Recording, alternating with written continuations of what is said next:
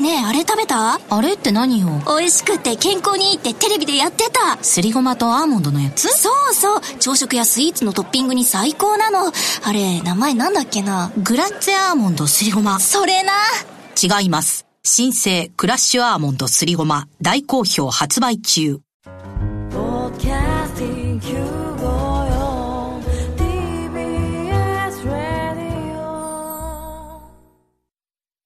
TBS ラジオ、ポッドキャスティングをお聞きの皆さん、こんにちは。安住紳一郎の日曜天国、アシスタントディレクターの中山一輝です。日天のポッドキャスティング、今日は31回目です。日曜朝10時からの本放送と合わせて、ぜひお楽しみください。2月17日放送分、安住紳一郎の日曜天国、それでは11時からのゲストコーナーをお聞きください。それでは今日のゲストをご紹介します。阿賀秀彦さんです。おはようございます。おはようございます。はよろしくじめまして。お願いします。どうぞよろしくお願いいたしま。す。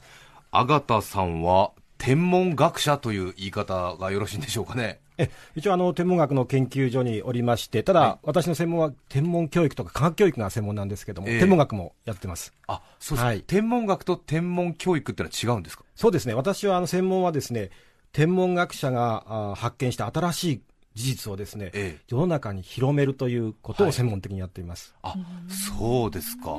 あなるほどなるほど。じゃあどちらかというと学校の先生とかに近い感じなんでしょうか、ね、実は昔は学校の教員をしておりまして、あそうですか。はい。中学校、高校で理科の教員をしてたんですね。ええそれが、えっと、国立天文台に転職なさったんですか？そうなんです。あの、14年間、あの、学校で教員生活をした後ですね、えあのたまたま、あの、そういう募集がありまして、天文学を普及する専門家をですね、え募集するという機会があったんですね。えはい。で、あの9年前ですけども、あの、まあ、当時だとちょっと給料が減るので、ええ。あの、家族とも相談したんですけども、ええ。ーぜひやろうということでですね、うん。37歳の時に転職いたしました。えへえすごいですね。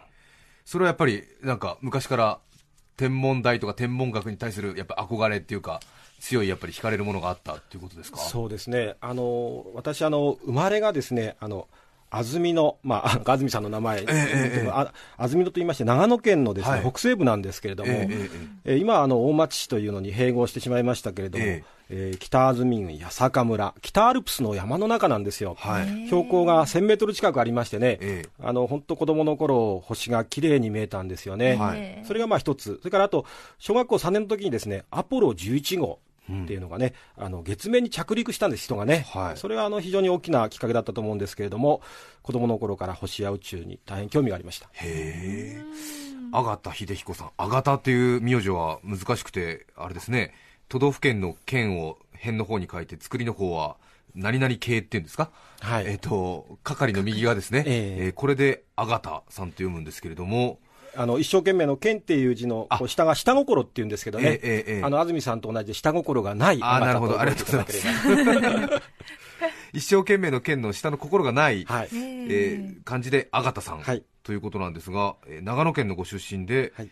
今お話ありましたが学校の先生を辞め国立天文台に就職なさったという、はい、現在の肩書きは国立天文台普及室長の准教授ということですが、はい。国立天文台国立天文台ってよく言いますけれども、国立天文台っていうのは何をやってるところであれは本当に国立なんですよね。はい、あのうっかり国立って呼んでしまいたくなるような気分もね あるんですが。東京のあの三鷹市というところに本部がありましてね、ええ近くが国立なので、国立天文台って看板を見て思ってる方もいらっしゃるかもしれませんけど、今日機会に国立天文台と覚えていただければと思いますけども、あの正式名称は長くてですね、ええ。大学共同領機関法人、はい。自然科学研究機構国立天文台。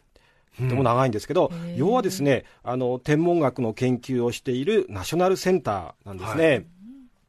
あの、まあ、一般に宇宙のお謎と言いますと、宇宙の果てはどうなってるんですかとか、ええブラックホールって何ですかとか、はい宇宙人って本当にいるんですかなんていうことをよく聞かれるんですけども、そういったさまざまな宇宙に関する謎解きに挑戦しています。はあ。はい。すごいですよね、でも考えると、要するにく国が調べようと思ってやってるというか、要するに やっぱり、なんですかね、あんまり宇宙のことってね、現実の生活に関係ないような気もしますが、はい。まあ、言い方ちょっとあれですが、税金を使って、要するに国策をもってして、宇宙の謎を調べようという大テーマを掲げて研究者が集まってるってことですもんね。天文学っていうのは、実はあの最も古い学問のなんですよね、ええ。学問の一つですね、もう7000年前とか5000年前に始まっている学問で、あの皆さんも不思議に思う方もいるかもしれませんけども、あのとっても人々の関心が高いうん。テーマで、であのもちろん生活が豊かになるという、まあ、科学技術の大事な部分もありますけども、こういう人間がこう真理を探求したいっていう気持ちですね。うん。これにまあ最もこうその最先端を行く、最も古くて最先端が行くのがまあ天文学だと思っていただくといいと思うんですね。今何人ぐらい働いてらっしゃるんですか？国立天文台では。あのまあ、パートタイマーの方も含めると、ええ。460名ぐらいの職員がいるんですけども、ははい研究者と呼ばれている人は大体170人弱なんですね。えあとあの100名ぐらい大学院生があ在籍しています。はい。はあはあはもすごいですよね、天文学者が180人ぐらいわっしゃりいるんですよね。そうですね、日本あのそれでも日本っていうのはあの天文学者の数は非常に少ない方ですけれども、えあのまあ、世界のおかげさまでトップレベルをですね、ええ。あの日本、今、走ってる、あ天文学やっぱり日本トップクラス、はい。あ嬉しいですね。はい。へえ、あのスバル望遠鏡とか、ええ安住さん、ええ。聞いたことありますか、はいはいありますあります。ええあのハワイのですね、ええ。マウナケアの山の4200メートルの山の上にある、はい。8メートルもの直径のある鏡を使った望遠鏡、ええこれあの、ええ。世界でも最先端の望遠鏡なんですけども、こういったあの世界最最先端の観測装置を使って、世界中の研究者とですね宇宙の謎解きに、本当文字通り日夜、ええ。はい、挑戦しています。すごいですね、180人ぐらいが日夜、宇宙の謎に挑戦してるって、なんかね、そうですねすごいですよね、ええなんかちょっと難しいクロスワードパズルとか一枚ふっとか出すと、すぐ帰って帰ってきそうな感じが、そういうイメージありますけどもね。そね。それから国立天文台は宇宙の研究ばかりをしている場所ではないということも書いてありますが、そうですね。これは、えあのもともとはですね意外に思われるかもしれませんけども、ええ。天文台の発祥っていうのは、あの暦を作る、またははい。時刻を管理する、ええ。そういう仕事なんですね、はあ。で今でもですねあの日本の暦はですね、うん。えー国民の祝日に関する法律、あの祝日法というのがありまして、ですね、ええ国立天文台が決めているんです。はあ、はあはあ、前の年のね、2月1日にあの国立天文台が、えー歴史小年表というですね、ええ。ものを発表するんですが、これに要は国民の祝日とか24節気とかが書かれていると。はい。で、これが、まあ、カレンダーの元になるわけですね。はあ、じゃあ一応その二十四節気で、まあ、たまにずれたりとかね、ええ。あの秋分の日とか春分の日がちょっとずれたりしますけどもそうなんですね。そういう最終判断は国立天文台の方がやってらっしゃる。ええ、あの国民の祝日のうちにですね、あの春分の日、秋分の日っていうのは、ご存知のように、えっと、昼と夜の長さが同じなんてよく言いますけど、正しく言うと真東から太陽が昇ってきて真西に沈む日本ではですね、ええそういう日なんですがこれはだから天体の観測によって決まるので、ええあの今でもそれをしっかり計算をして国立天文台が発表してるんですね、なるほど。よくあのカレンダー屋さんにはもっと早く発表してよって怒られるんですけどね、え一応あの正正確さを期すということで法律でそのように決まってるわけですね。前の。年の2月1日はかなりギリギリなそうですね。もっとずっと前から分かってるものかと思っていました。へえ、すごいですね。微妙な時とかはもう最終的にその人の判断になるんですかね。あのいや、あの計算でルあールがありますから、でも、その微妙なことがあり得るんですね、ええそのええ本当に1秒違いで、うんあのはい20日であったり、21日だったりしますので、ええその辺は非常に厳密にやってるんですね厳密に。。はいなるほど。さて、今回、そんな、えー天文学教育を専門にされているという阿田先生にですね、お聞きするテーマはこちらです。宇宙人は絶対にいる3つの根拠。それでは早速ご紹介してまいりましょう。根拠その1。生命は案外しぶとい。根拠その2。木星の月には海がある。根拠その3。惑星はたくさんあるの3本です。さあということで国立天文台から先生をお招きして宇宙人は絶対にいると言われるとそう信じたくなるのは ね やぶさかではありませんが、はいはいその根拠としまして3つ上がってまいりましたまず宇宙人は絶対にいる生命は案外しぶといこれはどういうことでしょうか先生そうですね、あのその前にあの安住さんとか、宇宙人がいるとおお考えられてます？いないっていう方ですか？宇宙人ですか、ええ。まあ、宇宙人はいないんだろうけれどでもほらよくあの宇宙は無限って言うじゃないですか、ええ宇宙は無限で限りないんであるならほぼ地球と同じような条件でどっかに星が存在して地球とほぼ同じ歴史を刻んでうっかり生命がいちゃったりするところがあるんじゃないかなぐらいには思いますが、あ素晴らしいですね、ええ。もう素晴らしいと思いますね。あはい、あの ちょっと順を追ってお話をじゃあ、ええ。しようと思いますけども、はい。ええ。あのやっぱり今、一番その関心が高いのが、うん。宇宙に地球以外に生物はいるんですかっていう、はい。こういったところなんですよね、ええ。一般の方々もね。はい。でまず考えてほしいのはです、ね、宇宙は非常に広大です。うん。ええ。私たちが住んでるこの太陽系でさえですね、はい。最近ではおよそ1光年ほどの広がりがある、1光年と言いますとね、光が1年間に進む距離ですから、えまあ、9, 億9兆5000億キロもあるんですね、9兆5000億キロメートル、はい。これが1光年なんですが、まあ、そのぐらい広いんですよ。うん。で、地球からじゃあ、お隣の星まで、はい。どのぐらいか、お隣の星はですね、ケンタウルス座のプロキシマ星と呼びますけども、はい。およそ4.3光年。うん。うん。だから40兆こあ40兆キロメートルを超えるぐらい。はで、この距離を聞いただけでもですね、とてもその宇宙人が UFO に乗ってやってこれるような距離じゃないなっていうのをこう感じていただけるかと思うんですけれども、さらにもう宇宙はほぼ真空で温度も低いですから、あうん。まあ、生身の生物がですね、こう長い時間旅をしてわざわざやってくるというような距離では決してないんです。うん。しかしですね、最近のお生物学者のお方々の研究などを見ますとですね、そのような過酷な環境の中でも、もしかしたら生きながらえてしまう生物もいるのではないか。ほう。っていうんですね。えあの例えばこの近く、代々木公園をちょっとこう歩いてみたとしましょうね、で土の上をこう歩いたとう自分のこの片足のですね下に、まあ、こう土の中にこう生物がいますよね、ものすごいたくさんいるだろうってことは想像がつくと思うんですけど、どのぐらいの種類の生物がいると思われます？うーん。いや結構いる。バクテリアとかも含めるんですよね、ええそうです、そうです。1万2万ぐらいいるんですか？素晴らしいですね、まあええ。種類だけでもまあ数万種類の生物がいるだろうとこう推察されるんですね、でそのうちのあの多くが我々がまあ知らないというか、種として、あの決めてないようなものだったりするわけです。あのそれから南極の,、ええ。あのそのあの過酷な環境の中の石の中にもバクテリアや、はい。まあ、生物がいることが分かっていると、つまり生生命というのはですね私たち人間が構造想想像している以上に非常に多様でしぶというん。じゃないかと、こういうことなんですね。でしかもですね生物はその環境に合わせて進化をする。ダーウィンがですねあの進化論を発表して来年で150年になるんですけれども、この生物は環境に合わせてどんどん進化をするうん。ということですから、もしその広大な宇宙、まあ、星の数ほどとよく言いますけど、たくさんのこの星の中にですね地球のような星を見つけさえすれば、うん。そこには、えーせあの知的生命体、宇宙人がいるんじゃないかという期待がこう、広がるわけですね。なるほど、さあそして根拠その2木星の月には海がある。これはどういうことでしょうか？はい。あのー今日、はい。お2008年2月17日のお11時こ、この、この時間現在ですね、はい。地球以外で生命は一つも見つかっていません。これは大事なポイントですね。はいええ今現在生きているとか過去に生きてたということも含めてですね、地球以外の星で生命はまだ見つかっていないんです。はいでも、およそ100年前まではですね、あの多くの一般の人は火星には火星人がいると、うんこう信じてたわけですよね。はいでこのお数年間のああの数十年の間にですねこの太陽系の中の探査というのは非常に進みまして、火星にもたびたび探査機が行っています。はいで火星にはですねかつて大量の水が流れていた、まあ、海のようなのがあったんじゃないかということとかですね、現在でもこの大地の下にこう地下水がありましてね、たまにこう地表に出てくる様子なんかも捉えられてるんです、写真撮られたりしてるんですね。でも、今の火星の環境を考えますと、現在生きている生物、もしいたとしても、せいぜいバクテリア程度だろうと思われるんです。ところがですね、太陽系の中には、あのご存知のように、水金地下木土天海と。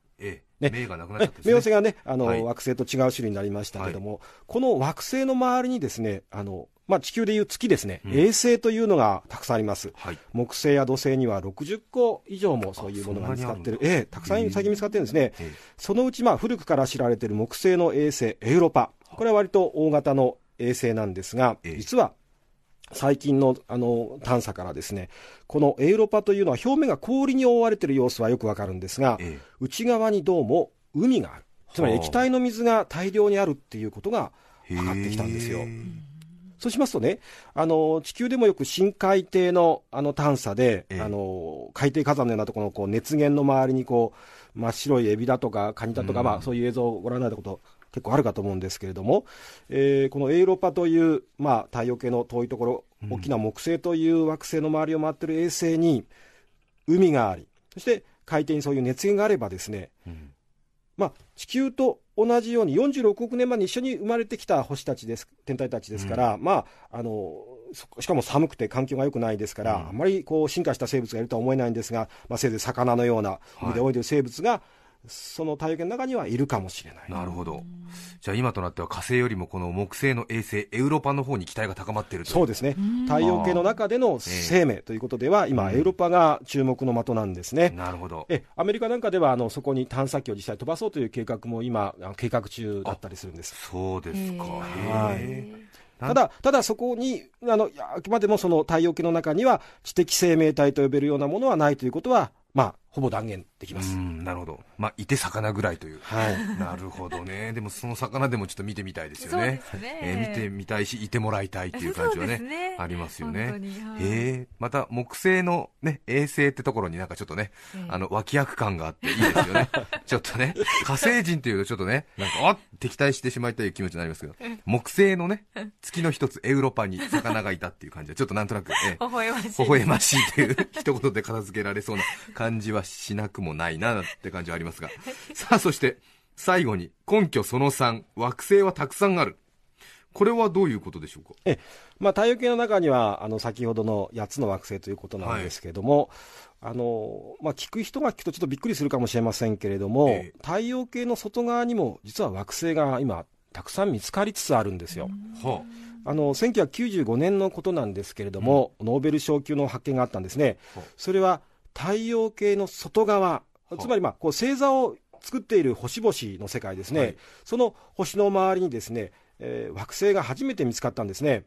まあ、太陽系外の惑星ですので、系外惑星と我々呼んでるんですけれども、この系外惑星、今日現在ですね、確認されている数が273個に上りました。はえただ、そのほとんどはですねあの木星のような巨大なこうガス、水素とかヘリウムでできたですね、ガスの天体でありまして、ちょっと生命が進むには進みにくいなっていう感じがするんですね。んただですね、えーもし地球のようなこう岩石質で、たらさらに大気がありとかですね、まあ、空気があるとか、海がある惑星、つまり第二の地球がですね、そろそろ見つかってもおかしくないだろうという状況になってまして、今、あの、天文学者だけではなくですね、あの、たくさんの方がですね、この第二の地球探しということに非常に注目をしている。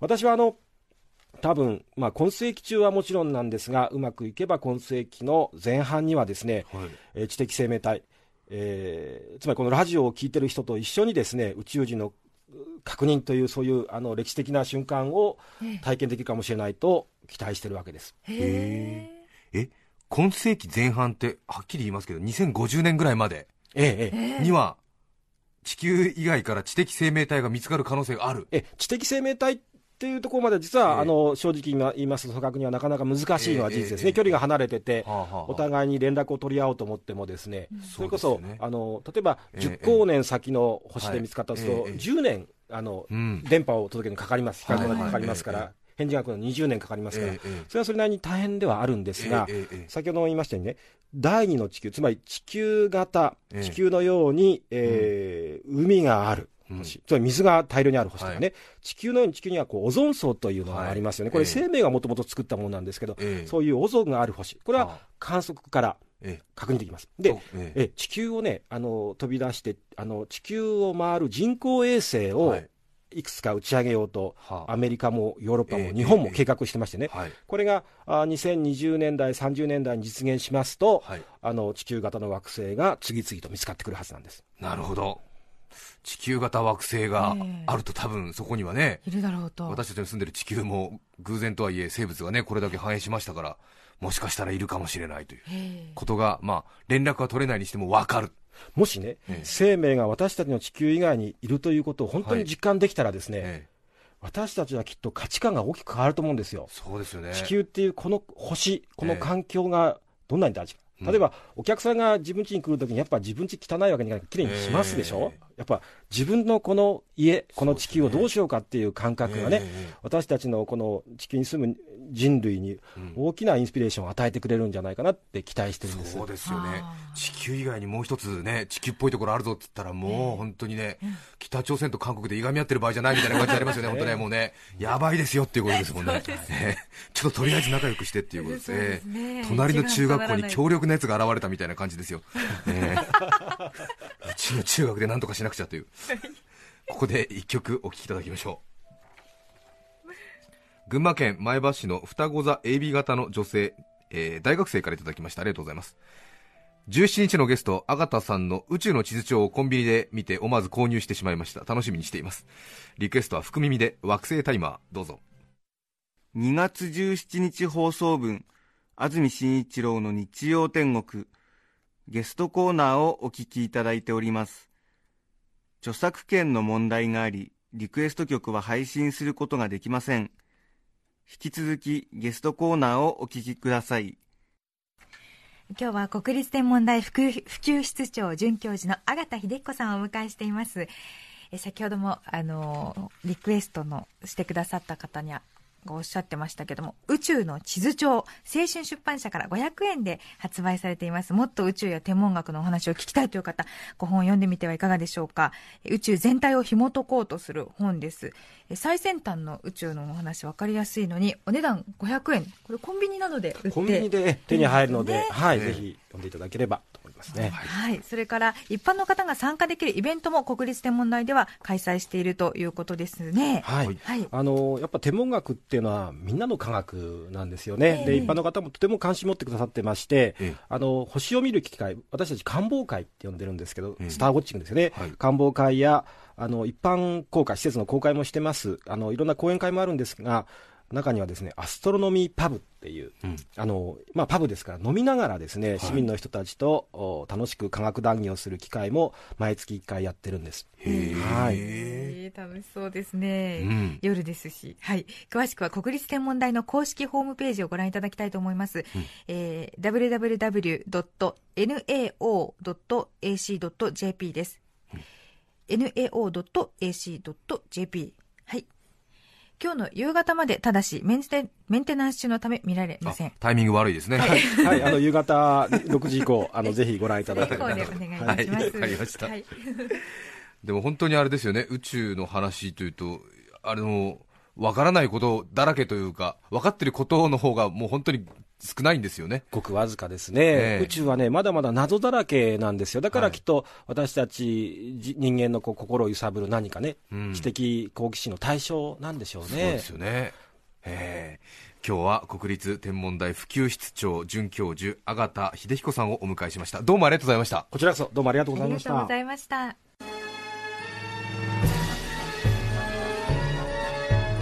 安住紳一郎のポッドキャスト天国今まさに東京マラソンを走っているあなたにあなた。苦しいのは一人じゃないから頑張って。私も走っています。人生という名のマラソンを。無謀という名の靴を履き見えるゴールは一戸建て TBS ラジオ954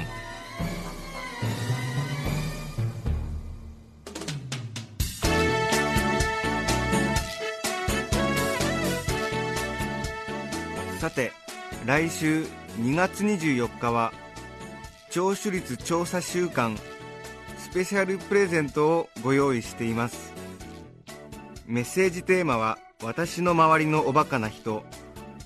ゲストは、ヒューマンビートボクサーのドカカさんをお迎えします。それでは、来週も日曜朝10時、TBS ラジオ954でお会いしましょう。さようなら。安住紳一郎の「ポッドキャスト天国」これはあくまで試供品皆まで語れぬポッドキャストぜひ本放送を聞きなされ TBS ラジオ954